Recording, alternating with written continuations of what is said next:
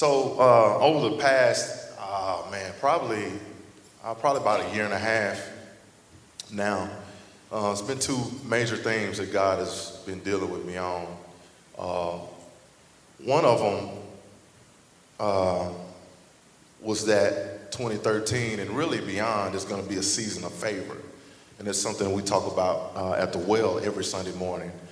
You just be amazed at what God has done in our group this year. Um, so that's kind of been one thing. It's just that, that we're in a season of favor and blessing and harvest. Um, and identity is the other thing that God has really been dealing with me on. And that's actually uh, what we're going to talk about again tonight. The last time I preached, it really hadn't been that long ago, uh, talked about identity. So we're just going to stay there tonight and hope you got your Bibles and stuff handy and a pen and piece of paper just to take some notes tonight. Uh, I'm going to kind of be uh, wordy here at the beginning. Now, here's a big word that I'm going to define for us tonight. It's called deculturalization.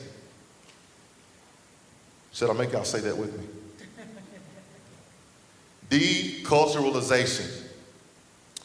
Uh, what that is, uh, it's the removing or abandoning of one's own culture and replacing it with another's culture. So basically, in, in the context that I'm going to talk about it, it's when your own culture has been stripped from you and it's been replaced with another culture. Um, and if I hadn't been teaching this class for the last three semesters, I wouldn't know what the word meant either. Um, but because I've been teaching this class, I know. Uh, but anyway, it's a major subject in this, uh, it's a graduate level education class that I've been privileged to teach. Uh, and it's a big part of that class. Uh, and I'm gonna kind of break it down a little bit, and it's, I'm gonna kind of get into race just for a minute. Uh, I think it's interesting that, that Justin, if you were here Sunday, he kind of got into race uh, himself, if you remember that.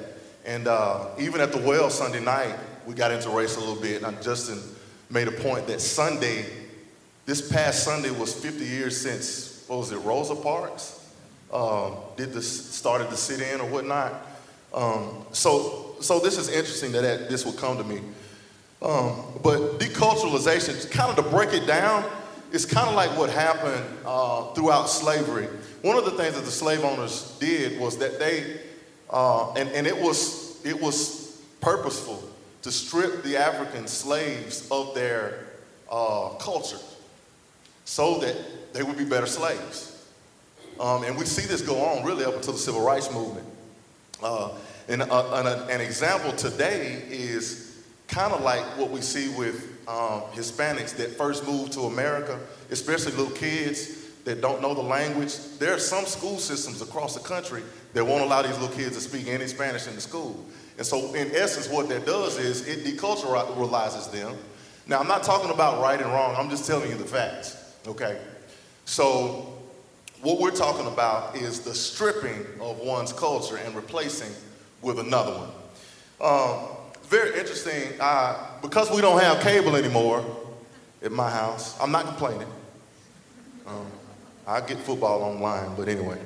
Um, because we don't have cable, uh, I watch PBS. I can't believe that I actually watch PBS.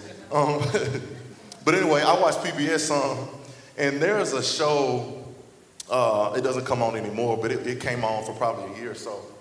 Uh, it was hosted by a guy named Henry Louis Gates. And it was basically a show of uh, people being able to find their ancestry, find their history. And so uh, he looked at, you know, people of, of, different ethnicities and whatnot. But one of the things that I think applies to uh, what we're talking about tonight is I saw on that show once or twice where you would see an African American person, and typically these people were celebrities, like movie stars and stuff like that. Um, I saw it once or twice where you see this person kind of see this black person. You get you get to they get to see their ancestry and their history just kind of laid out before them. They get it pieced together, and you see these people cry. Well, the reason why they cry is because for, for, for African Americans, like a lot of us don't we can't trace our history to a country. And so when you see, when I would see these people cry, it was like they're getting a part of their, their what? Their identity back. Because they're able to see, I'm from this, not only Africa, because I'm black, but I'm from this country in Africa, and I know who my people are. And so the point of what I'm talking about is not about race. That's not the point tonight. I mean, we could make some, you know, we can teach a whole class on race and, and prejudice and stuff, but that's not the point. The point is about what happens when you don't understand really who you are or what your identity is. How detrimental that can be to your life and how it can almost be a death sentence. Romans chapter 8, verses 29 through 30, I think is something, man, we can take heart in. Says that for those God foreknew, he also predestined to be conformed to the image of his son, that he might be the firstborn among many brothers and sisters. Verse 30 says, And those he predestined, he also called. Everybody say call. call. We all have a calling. Those he called, he also justified. Those he justified, he also glorified.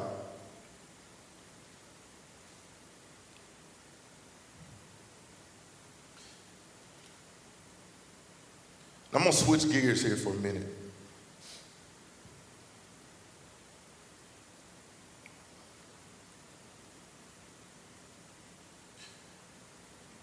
Mikey, if you go to Luke 15, I'm gonna change, I'm gonna change my order a little bit. Luke 15, verses 17 through 20. And I'm not gonna read this whole thing. This is about the prodigal son. A lot of us know the story here. You know, this, uh, this boy wanted his inheritance. He wanted it early. He got it. He left. And then we pick up at verse 17. It says, When he came to his senses, he said, How many of my father's hired servants have food to spare, and here I am starving to death. I will set out and go back to my father and say to him, Father, I have sinned against heaven and against you. I am no longer worthy to be called your son. Make me like one of your hired servants. So he got up and went to his father. But while he was still a long way off, his father saw him and was filled with compassion for him. He ran to his son, threw his arms around him, and kissed him. Now, for the prodigal son, coming, quote unquote, coming to his senses meant simply him realizing who he was. he found himself living like a servant when the truth was he was a son of a man that had servants. Now, here's the catch. This, we, we, we typically don't preach this this way. We, we preach um, the compassion and the grace of the Father. But this really just jumped out to me. His identity never changed. He just didn't walk out his identity for a season. That's what we got to get. Whoever God has preordained us to be has never changed. We may have simple, simply, some of us, assumed another identity, like the prodigal son did. He was always the son of a rich man. You could say he was rich because he had servants that he paid. And apparently they had a little something because the Bible says that they that the, that the boy said that they had more than what he had. He simply didn't understand who he really was.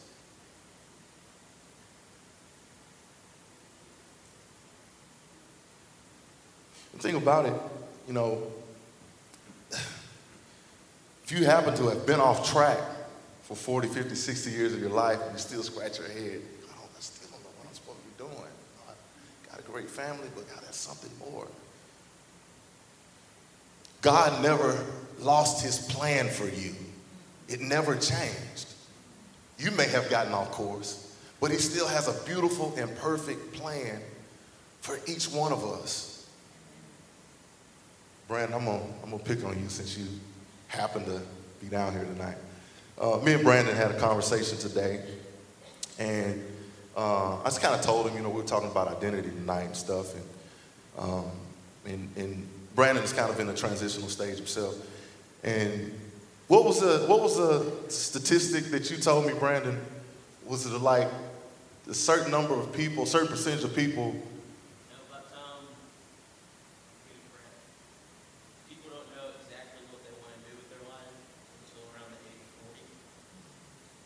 You said 40, right? Wow. I know some people that, you know, my dad's age still don't know what they, what they, what they were put on earth to do. The Bible says that who we are is wrapped up and hidden in Christ. And so it doesn't matter if you're 20 or if you're 60 or if you're 80 and you seem to be off course, God still has whatever it was that He put you on earth to do. It's just wrapped up and hidden in Him. I'm going to skip over. I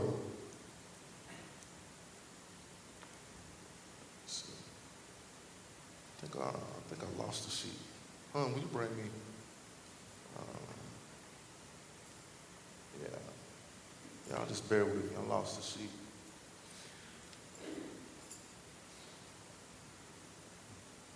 All right.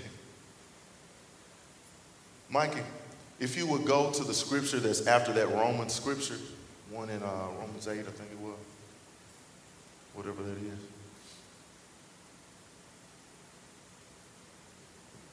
Yeah, that's it. So, all right. Now, what I think we have to understand is this. I made the, you know, the statements about the slavery and the slave owners and all that stuff. Stripping of our identity is one of the main tools that the enemy has had since the beginning of time, even back at the very beginning with Adam and Eve, when he got them to eat the fruit. He got them to forget momentarily who they really were. And so they stepped out and they got into sin. Matthew 3 13 says this Then Jesus came from Galilee to the Jordan to be baptized by John. But John tried to deter him, saying, I need to be baptized by you. And do you come to me? Jesus replied, Let it be so now. It is proper for us to do this to fulfill all righteousness. Then John consented. It's the last one. As soon as Jesus was baptized, he went up out of the water. At that moment, heaven was opened, and he saw the Spirit of God descending like a dove, lighting on him. And the voice from heaven said, This is key. This is my son, whom I love, with whom I am well pleased. God tells him, it's probably more for our benefit than for Jesus' benefit. He really knew who he was. But God tells him, He says, This is my son, whom I love. With him I am well pleased. If you go on over into chapter 4 now, I want us to keep in mind that if Satan can get us in any moment to forget what our identity is and who we are, or for a lifetime to not understand what our purpose is, then he's won. Now, this is immediately after Jesus gets baptized. He gets ready to start his ministry. Then Jesus was led by the Spirit into the wilderness to be tempted by the devil. After fasting 40 days and 40 nights, he was hungry. The tempter came to him and said, If you are the Son of God, tell these stones to become bread. Jesus answered, It is written, Man shall not live on bread alone, but on every word that comes from the mouth of God.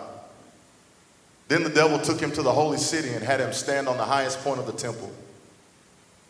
If you are the Son of God, he said, throw yourself down, for it is written, He will command His angels concerning you, and they will lift you up in their hands, so that you will not strike your foot against the stone.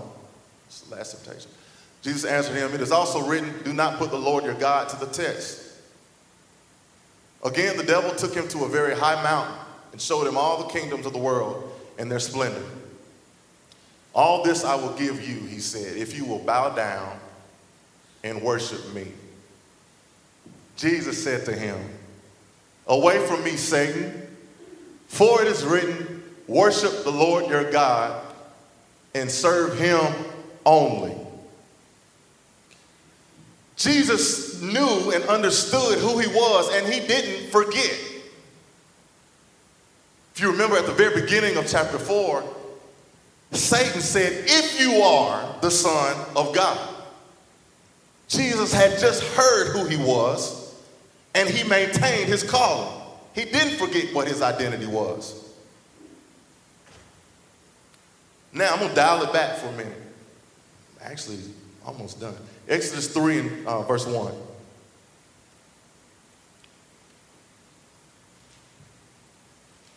You're going to wonder why am I reading this verse right here? It's a few verses actually. Now Moses was tending the flock of Jethro, his father-in-law, the priest of Midian, and he led the flock to the far side of the wilderness and came to Horeb, the mountain of God. There the angel of the Lord appeared to him in flames of fire from within a bush. Moses saw that though the bush was on fire, it did not burn up. So Moses thought, I will go over and see this strange sight why the bush does not burn up. It's really only the first verse that I was uh, wanting to kind of enlighten for us tonight. I just like the last two verses that we read because it's about the burning bush. It's a great story. But it said Moses was tending the flock of Jethro, his father in law. He was a shepherd guy, tending sheep. This is the same guy that wrote a good percentage of the Old Testament, or, you know, first five books of the Old Testament. This is the great Moses, but he was a shepherd. I missed that before. 1 Samuel chapter 16, verse 8. This is about David.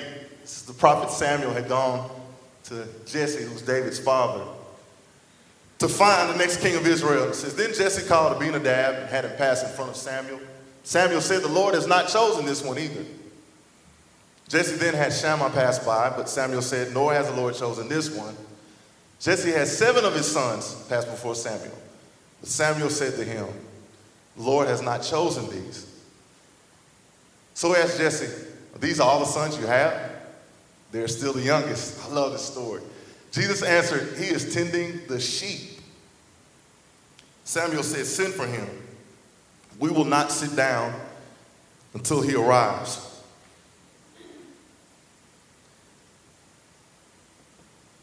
They tended sheep, Moses and David, at early ages in their lives as a shadow of who they were.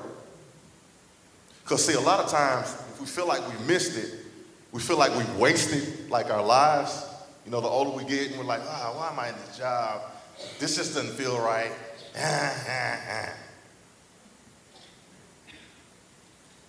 God doesn't waste anything. So our Bible says in the book of Romans, chapter 8, all things work together for those who love God and are called according to his purpose. And so for these guys, stuff they did years and years and years ago was simply just the beginning stages of who they would be because they both ended up shepherding, except on a large scale. Moses became Moses, leading the people of Israel.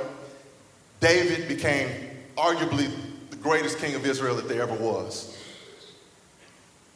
So even though it may have looked like at that time they were off, you know, the right path or whatnot, they were on the right path. It was a part of their calling who they were. Still talking about young people. Luke chapter 2, verse 41.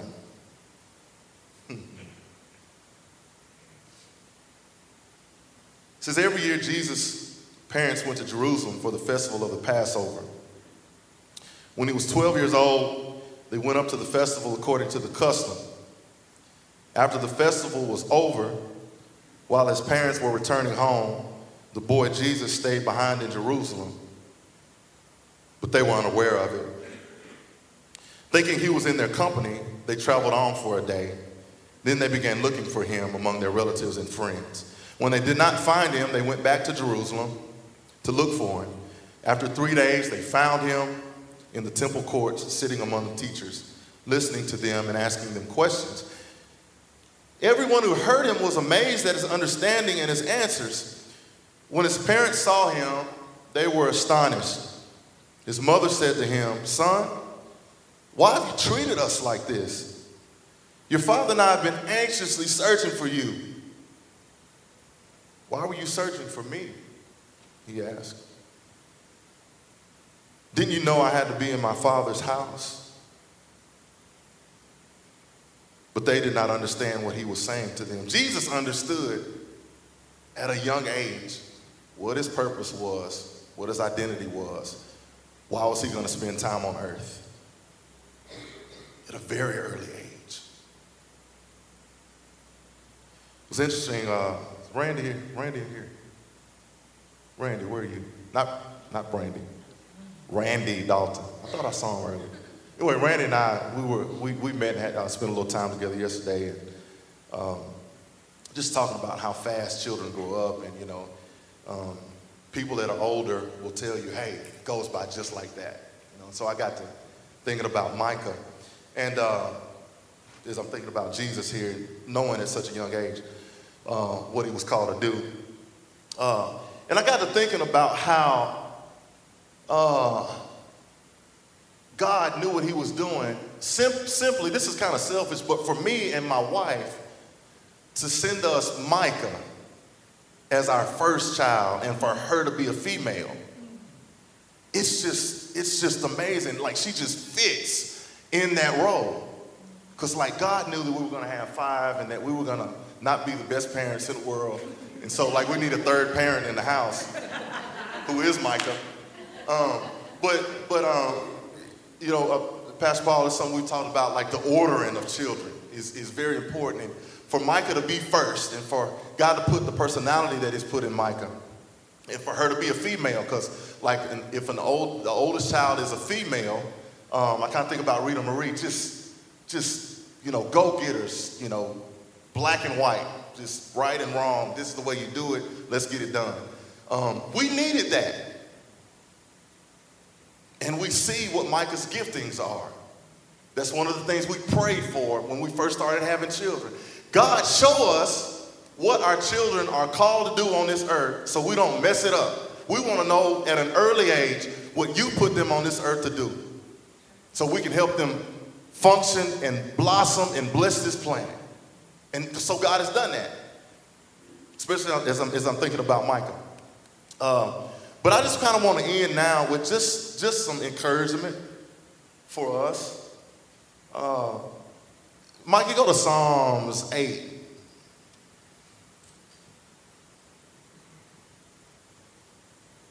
Yeah, Psalms 8, 3 through 8.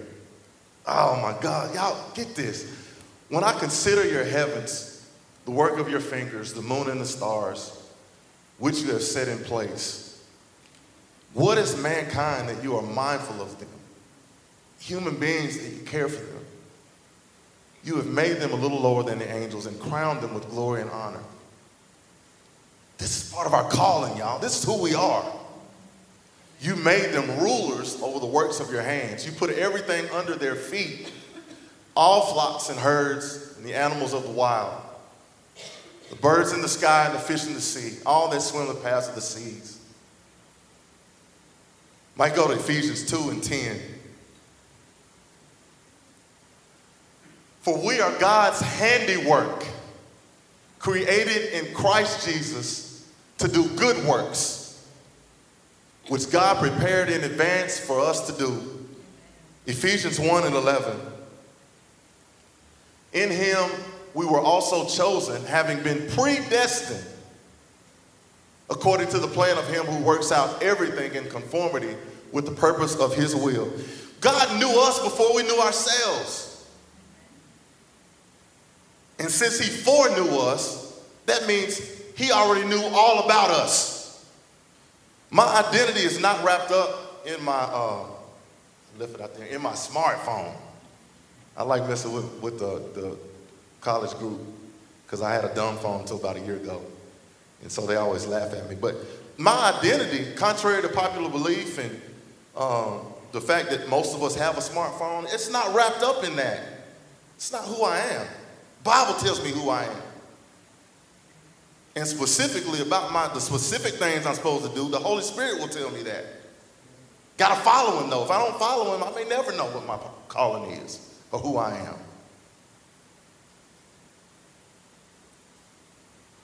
Important thing for us is that we have a relationship with Christ. It's almost like um, relationship with Christ and us knowing what our true identity is and why we get breath every day. They, they are synonymous, synonymous with each other. The closer I get to Christ, the more I know what my next step is supposed to be or what I'm supposed to be doing 10 years down the road. The more I get to know and love God, the more I learn about who I am.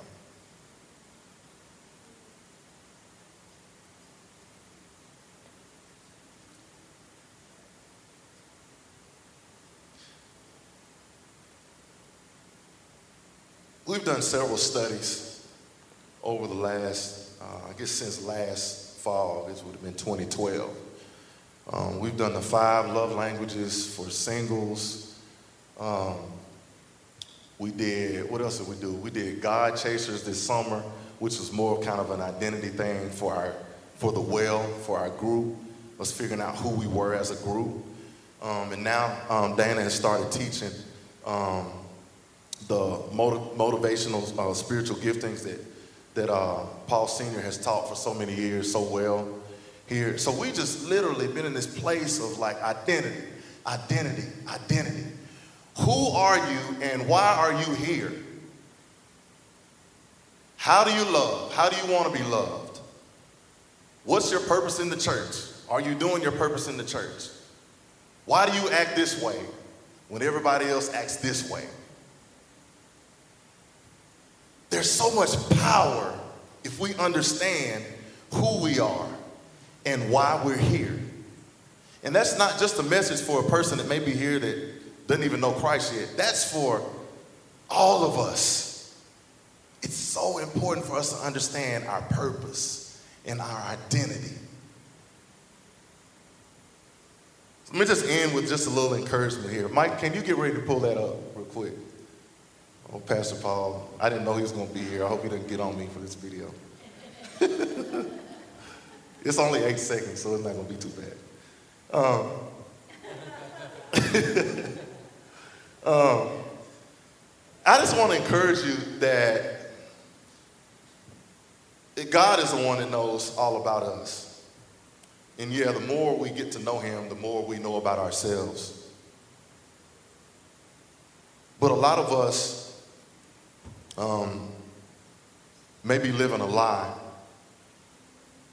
that was spoken over us maybe years and years ago. I've heard Pastor Paul and Elizabeth talk about um, the sozo stuff and, you know, un- unlocking, you know, curses and stuff that people have spoken over you for a long time. Um, I just want to tell you that you are, you are who God has called you to be. So whatever lies it is that you've been wrapped up in, I rebuke that in the name of Jesus.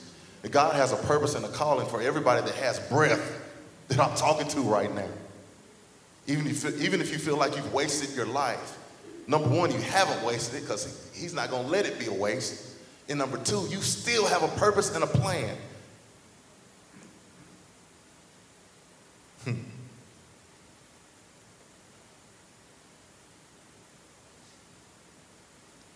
I'm going to put a smile on your face.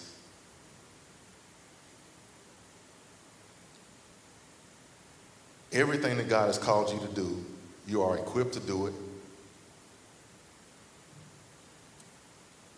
You got the right look for it. He put you in the body that you're in for a reason. He put that spirit with that body for a reason. With my little bitty ears, my big head. it's for a reason. And I struggled with that when I was little. I did. Kids are hard on me. But when I started understanding that God put me in this body with this brown skin for a reason. And he knew before I was born 30 something years ago that I was going to be in this church with this skin for a purpose. He knew that even before my parents were born. And so I'm comfortable with who I am, that I have everything that I need to do what He wants me to do on this earth before He calls me back home. And He's done the same thing for you all. So I just want to end with this little clip. All right. Will you uh, run that clip? Make sure it's turned up. All right. Because I'm good enough, I'm smart enough, and doggone it, people like me.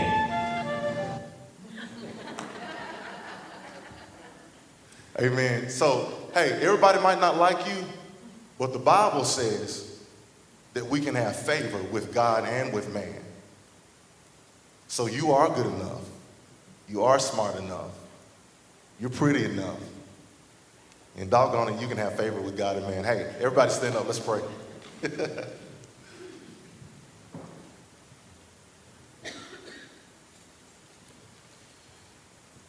Father God, I just thank you that throughout the, the word that you've given us, you show us that nobody is born without a purpose. And yeah, people, like Justin talked about the other day, Sunday morning, people, yeah, God, are born and do terrible things. But that doesn't mean that you didn't give everybody that's born a great plan. so, God, we thank you for the plan that you've given us. And God, I stand here right now on behalf of my brothers and sisters and ask that you would continue to open up and lay before us who we are and specifically why you put us on this earth, God.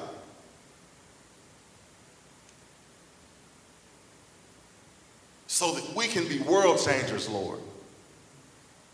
What a privilege you've given us to be able to impact and change the world, God. So I'd say thank you that you've given all of us a purpose and all of us an identity. God, I'm going to declare that as you lay that out more and more for us, we've got young and old in here, but until our dying day, God, we're going to walk that out. We're going to be patient, but we're going to walk it out as you give it to us, God. Father, I thank you. God, give us the best week we've ever had. Let us be lights in our spheres of influence, Lord. Everywhere we go, let us be a light this week that would change. Salt and light, God. Hallelujah. Thank you, Lord. In Jesus' name. Amen.